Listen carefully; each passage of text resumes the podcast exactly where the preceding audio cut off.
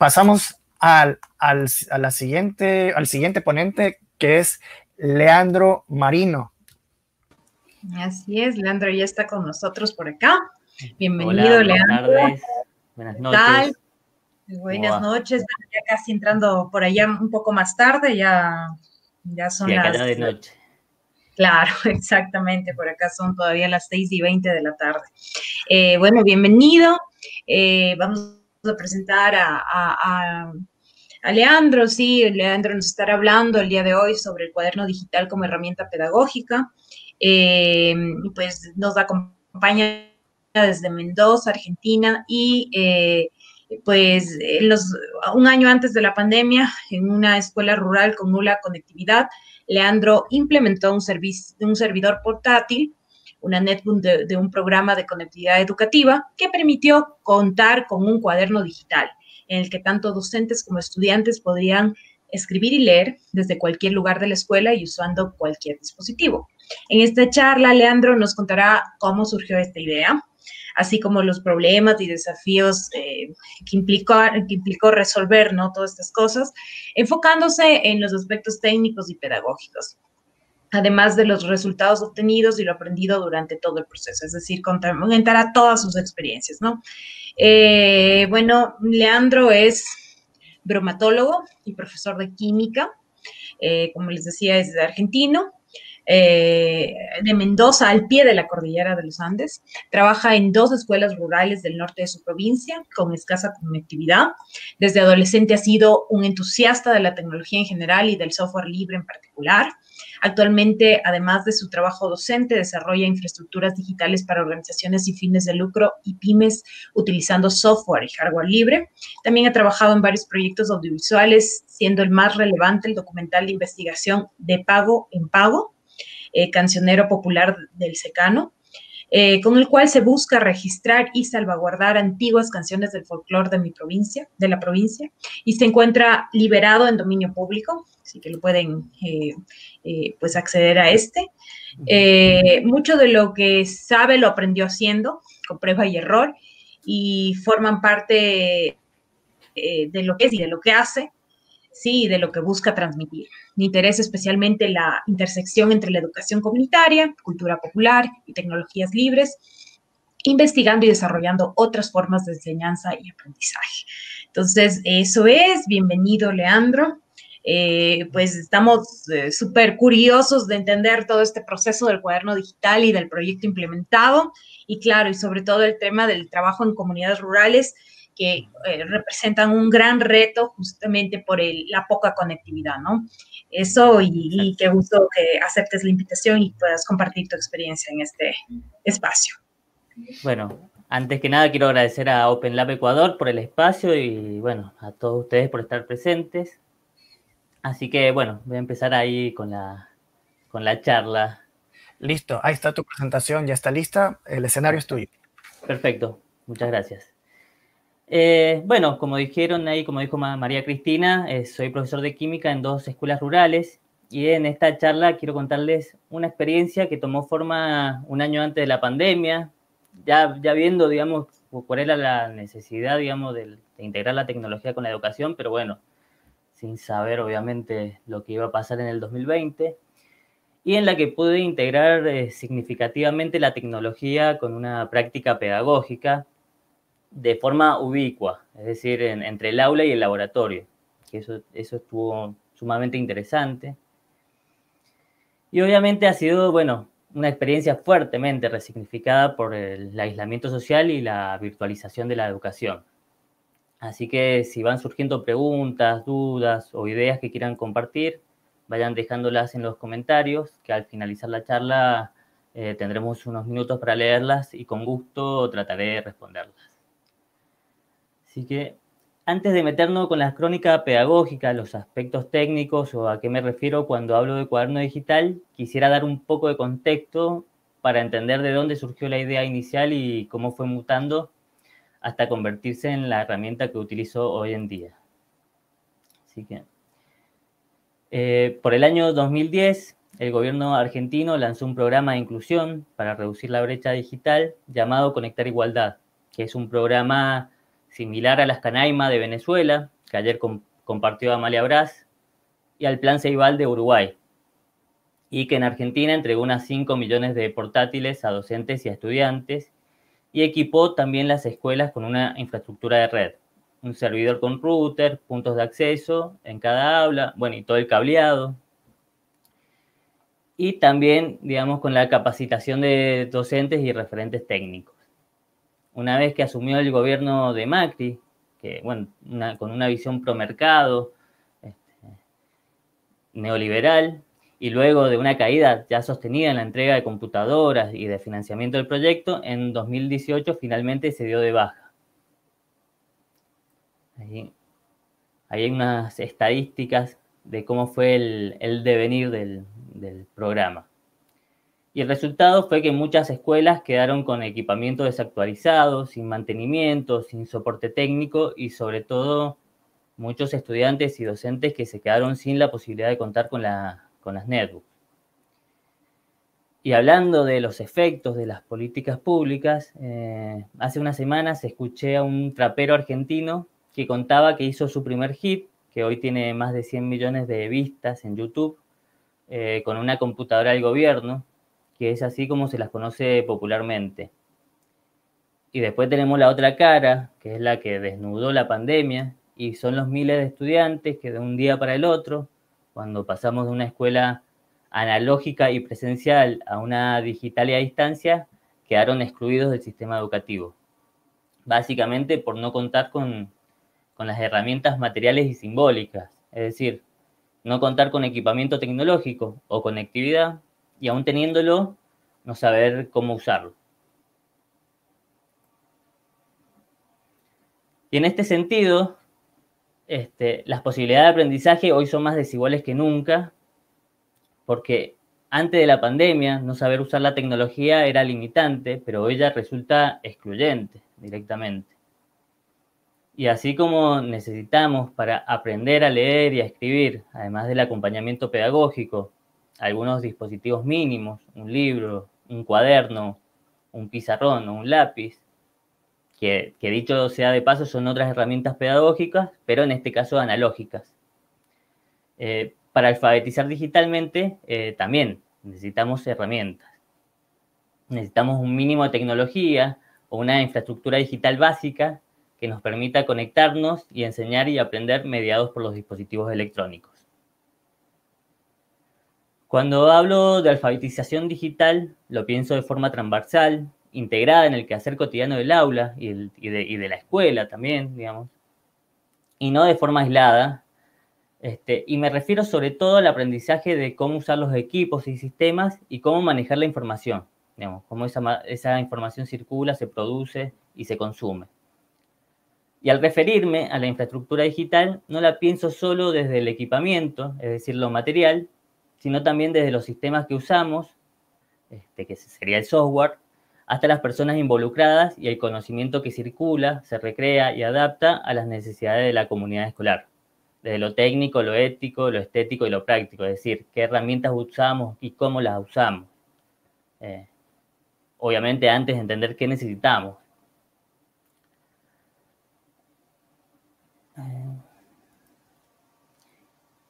Y con esto en mente, digamos, con estos dos pilares, es decir, la alfabetización digital y la infraestructura digital, este, que las considero claves para democratizar la tecnología y que ésta sea lo más aprensible y accesible posible, a principios del 2019 empecé a investigar diferentes sistemas libres y sus posibles usos dentro y fuera del aula, sobre todo para el caso que, necesitaba yo, que eran escuelas con poca o nula conectividad.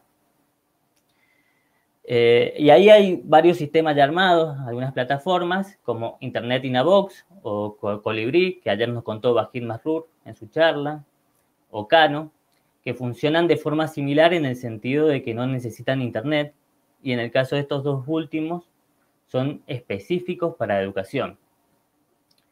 Sin embargo, eh, en mi caso necesitaba algo mucho más sencillo, por lo menos en esta primera instancia, que era de prueba y de tanteo a ver este, qué se podía hacer. También desistí de Moodle, que es una plataforma de aprendizaje virtual, este, por esa misma razón, digamos, es bastante complejo ponerlo a punto, porque bueno, hay que crear los cursos, los usuarios, los profesores, este, las actividades. Digamos, tiene muchas opciones, eh, pero, pero para lo que necesitaba eh, era, era mucho. Y, esto, digamos, más allá de que la experiencia debía servirme para evaluar diferentes herramientas y formas de uso, este, el sistema debía ser lo más sencillo posible para que los estudiantes y eventualmente otros docentes lo utilicen, porque si no, no tenía ningún sentido. Otro antecedente del cuaderno digital fue la, idea de actualizar y poner a punto la red escolar, con todo esto que había quedado del, equipamiento del Conectar Igualdad, este, era un despropósito que no, se usara, digamos, o que se subutilizara, digamos. Así que eh, armé una PC de escritorio, lo bastante potente, eh, para que funcione como servidor web y que fuera accesible gracias a todo el equipamiento de red que ya había. Y en esa computadora le instalé varias herramientas como un blog institucional o un gestor de archivos o un centro multimedia, pero aunque en las pruebas iniciales anduvo bien, es decir, me podía conectar, este, andaban todos los sistemas dentro de todo bien, fue, la, fue difícil la implementación a nivel escuela porque no era accesible desde algunas partes de la institución y sobre todo el sistema no era lo suficientemente robusto y fiable que digamos, porque hacía falta eh, alguien que se encargue diariamente de, de prender o apagar el equipo si fuera necesario, asistir también a los docentes y estudiantes eh, para, para, usarlo o chequear si, si algo no funcionaba. Y no, no era mi caso porque este, básicamente voy dos días este, a la escuela. Así que la forma práctica de resolverlo o, cómo continuar esta idea era replicar lo que venía trabajando en la red escolar directamente en una netbook, una portátil de Conectar Igualdad, este, para armar un servidor portátil, que tenga la capacidad de crear una red local para que cualquiera con el dispositivo electrónico que tenga pudiera acceder sin necesidad de internet. Porque, bueno, como ya comenté, este, la escuela se ubica en, un se ubica en un entorno rural con escasa conectividad. Tiene, tiene conexión a internet, pero no alcanza, digamos, para que, que llegue a los, a los estudiantes, más allá de una computadora para acceder. Eh, como la mayoría de los dispositivos con los que podemos trabajar en el aula son los celulares que los mismos estudiantes llevan, eh, todo el contenido debía estar adaptado para pequeñas pantallas. Y en el caso de aquellos que no tenían ningún dispositivo, siempre hay algunas computadoras portátiles que, aunque desactualizadas o, que anden medio lento, para este caso este, servía bastante bien. Así que, bueno, el fin era eso, armar un prototipo para ir probando ideas y ver cuántos estudiantes se podían conectar al mismo tiempo eh, y también, bueno, evaluar la funcionalidad y el uso de los sistemas en la práctica. Y ahí, bueno, nació lo que yo llamo el cuaderno digital, que es una conceptualización, una representación mental o una forma de nombrar todo este sistema de una manera más amable para quien no maneja la tecnología y sobre todo enfocado en su funcionalidad, digamos, para qué sirve. Todos en mayor o menor medida entendemos algo similar cuando decimos cuaderno, es un concepto universal que genera una imagen mental de forma casi automática, a diferencia de lo que resulta con palabras como servidor, red, web o intranet, que, alguien que sabe que conoce tecnología puede más o menos entenderlo, pero el que no, el que no conoce es, es una barrera, digamos. Y un cuaderno es básicamente un dispositivo tradicionalmente analógico donde uno escribe sus ideas, anotaciones, apuntes, es decir, guarda información para luego recuperarla. Y generalmente es de uso personal. O sea, uno puede prestar el cuaderno, se lo puede dar al docente para que lo corrija, pero no mucho más. Y en este caso, con el cuaderno digital, me refiero a un dispositivo que a diferencia del cuaderno de papel, Este está repartido entre el servidor, en este caso portátil, y las pantallas de los celulares o de las tablets o netbooks que, que se use. Y funcionalmente, básicamente lo mismo, es decir, podemos escribir y leer, pero en este caso tenemos la ventaja de poder hacerlo muchos al mismo tiempo. Y además poder trabajar, digamos, con hipertexto, añadir elementos multimedia, fotos, videos, audios, y el contenido se adapta a la pantalla del dispositivo.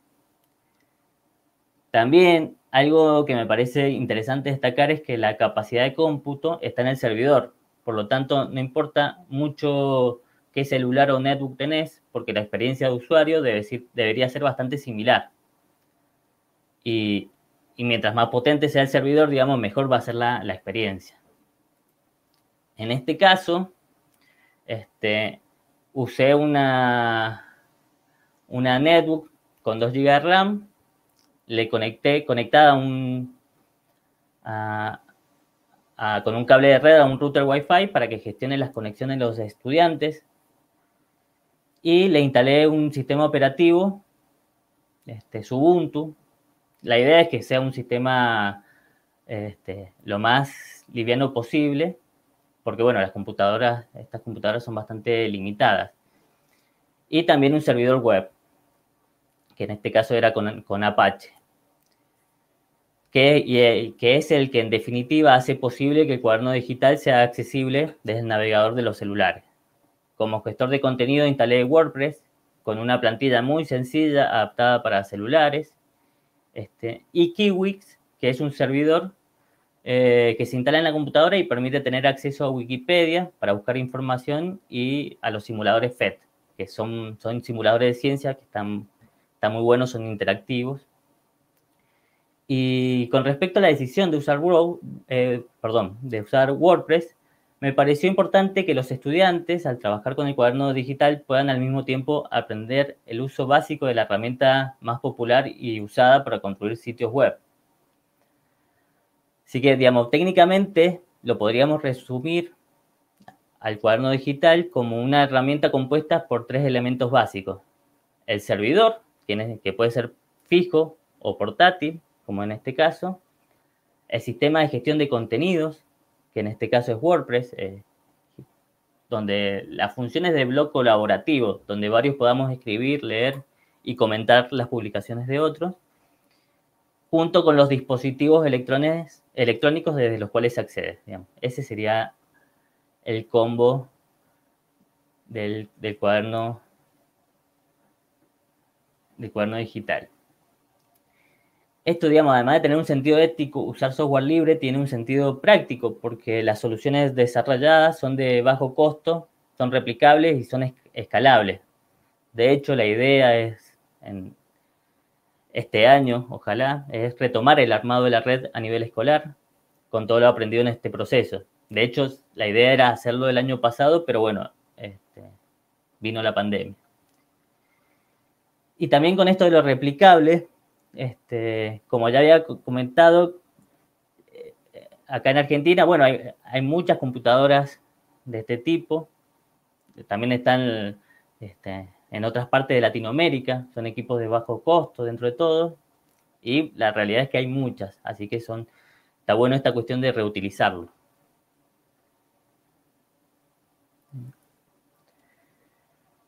Ahora quiero comentarles algo del, de la experiencia educativa en sí.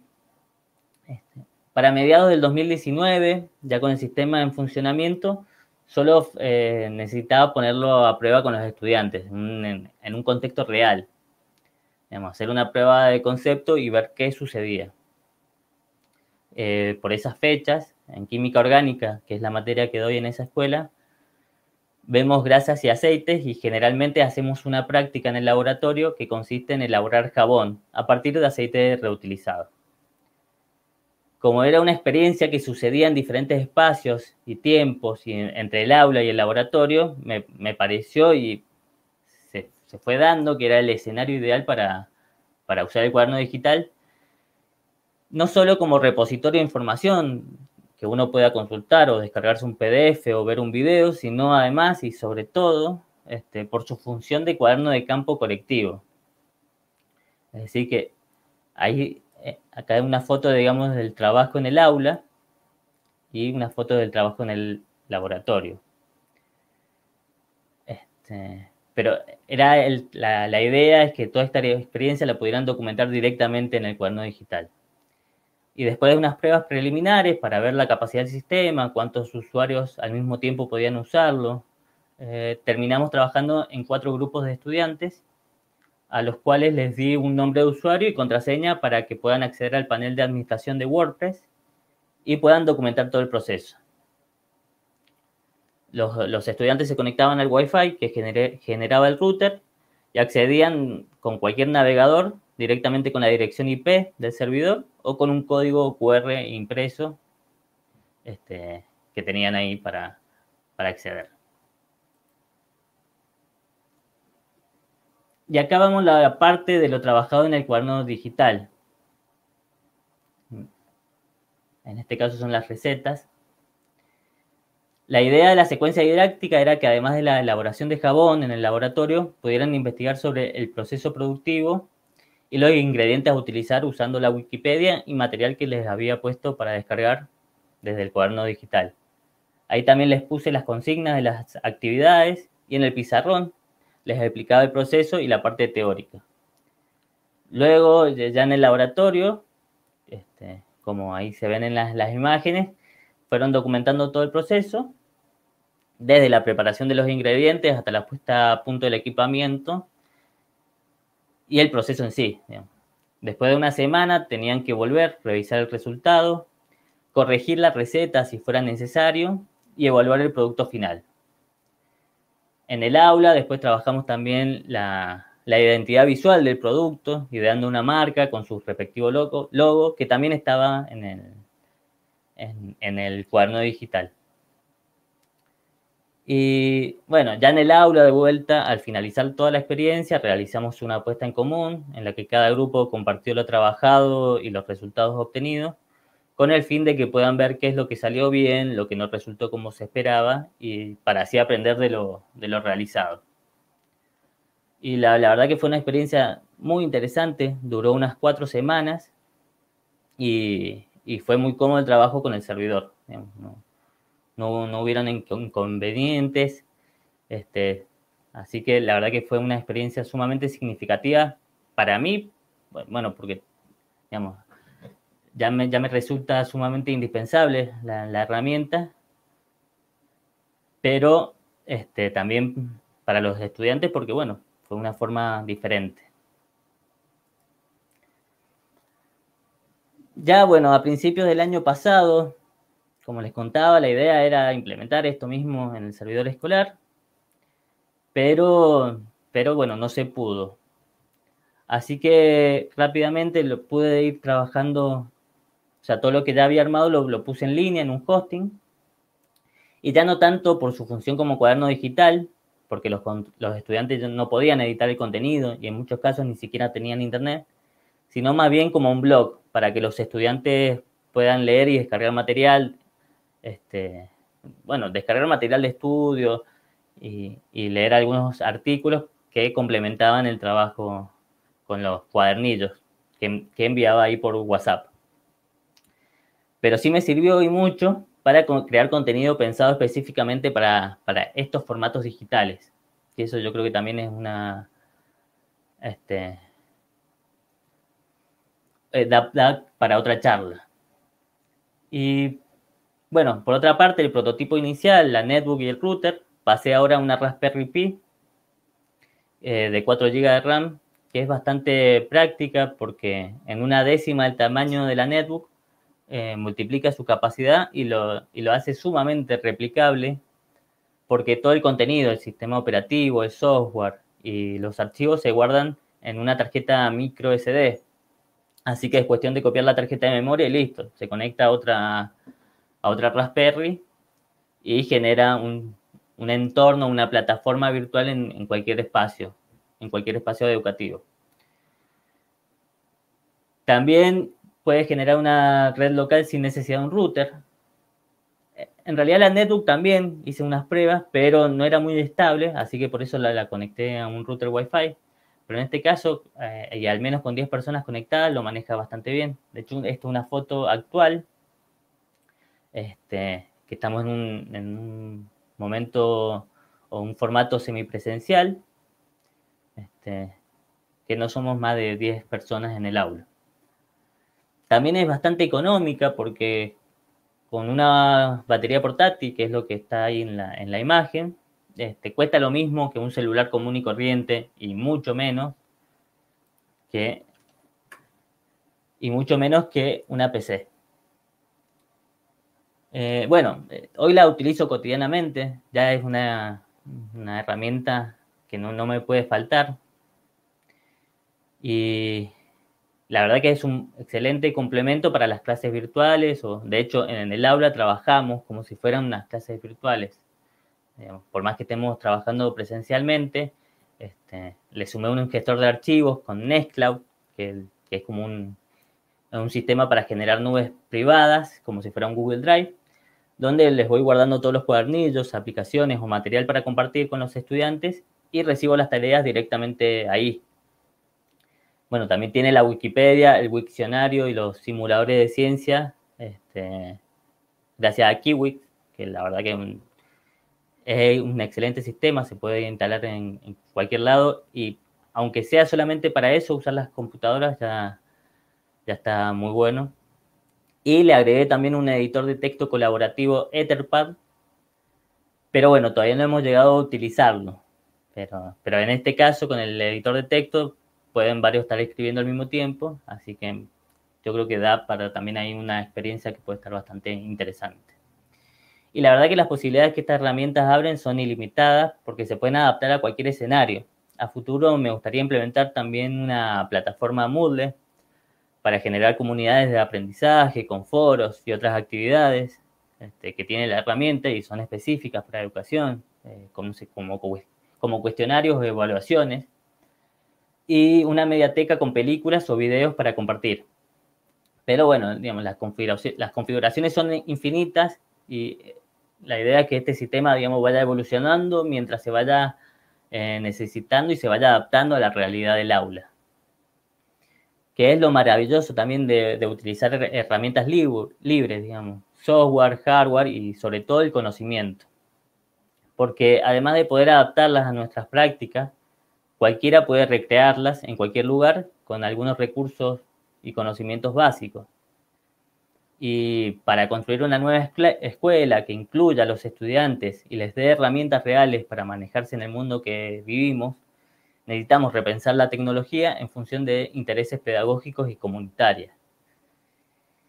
Y en esta charla he buscado compartir una experiencia de cómo se puede transitar este, de cómo se puede transitar este camino, que no solo es posible, este, sino necesario, pero sobre todo urgente, porque hay tanto para hacer y espero que esta charla por lo menos sirva para que otros tomen la idea, la repliquen, la mejoren y que sobre todo la compartan, que es básicamente lo que se trata de todo esto.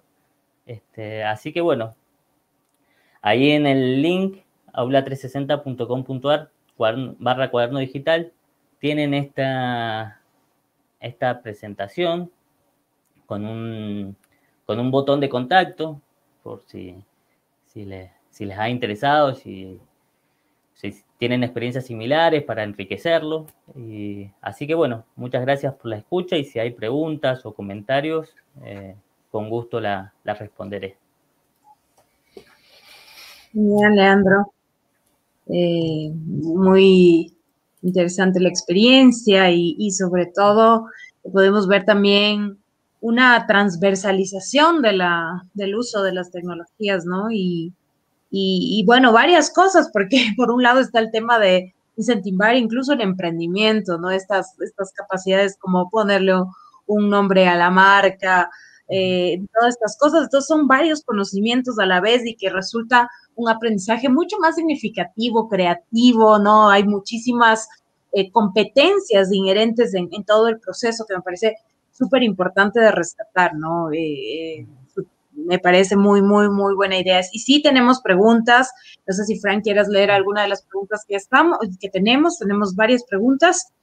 Eh, sí, bueno, un saludo de Iris. Eh, dice, hola Leandro, eh, saludos desde la escuela César Milstein Lavalle, justo donde Leandro trabaja. te mando un saludo, Iris. Genial. Y hola. Amalia, eh, Amalia pregunta, bueno, ¿tienes alguna demo en línea del cuaderno digital eh, editable en línea para poder eh, participar y aprender de parte del docente que quiere empaparse de este recurso como estrategia educativa? No, no, no tengo una, forma editable, pero ahí puse, si lo pueden compartir después con el banner, la, versión, digamos, este, de este mismo trabajo que quedó en línea, digamos, la copia, la réplica. Es este.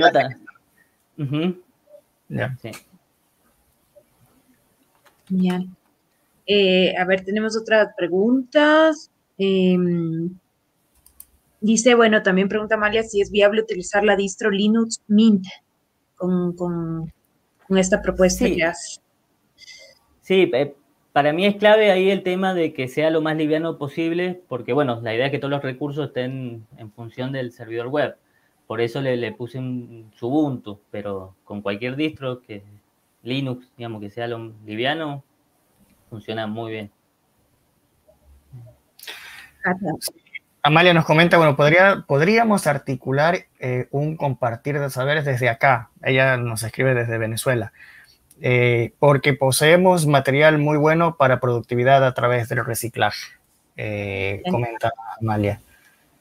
Y, en la misma línea de reciclaje también eh, están preguntando eh, justo de muy interesante el tema de hacer el jabón reciclado. Mi pregunta sería si pueden compartir el proceso para realizar la, la elaboración del jabón, la formulación del jabón. Así que no solo interesa el uso de la tecnología, sino también la parte, la visión del reciclaje, ¿no? Bueno, ahí en ese link, digamos, tienen la, la receta de los chicos, que algunas salieron más, o, menos, digamos, pero, pero lo importante era todo el proceso de, bueno, ir probando a ver qué salía, digamos. Pero sí, yo creo que también esto lo que tiene interesante es, como decías vos, María Cristina, el, generar este, procesos, digamos, de aprendizaje donde sean muchos eh, aprendizajes simultáneos, digamos, que, se estén dando varias cosas y, que al final resulta lo más natural posible, porque en este caso con el servidor no, hubo ningún problema y también era muy fluido, digamos, el paso de un ambiente al otro. Y...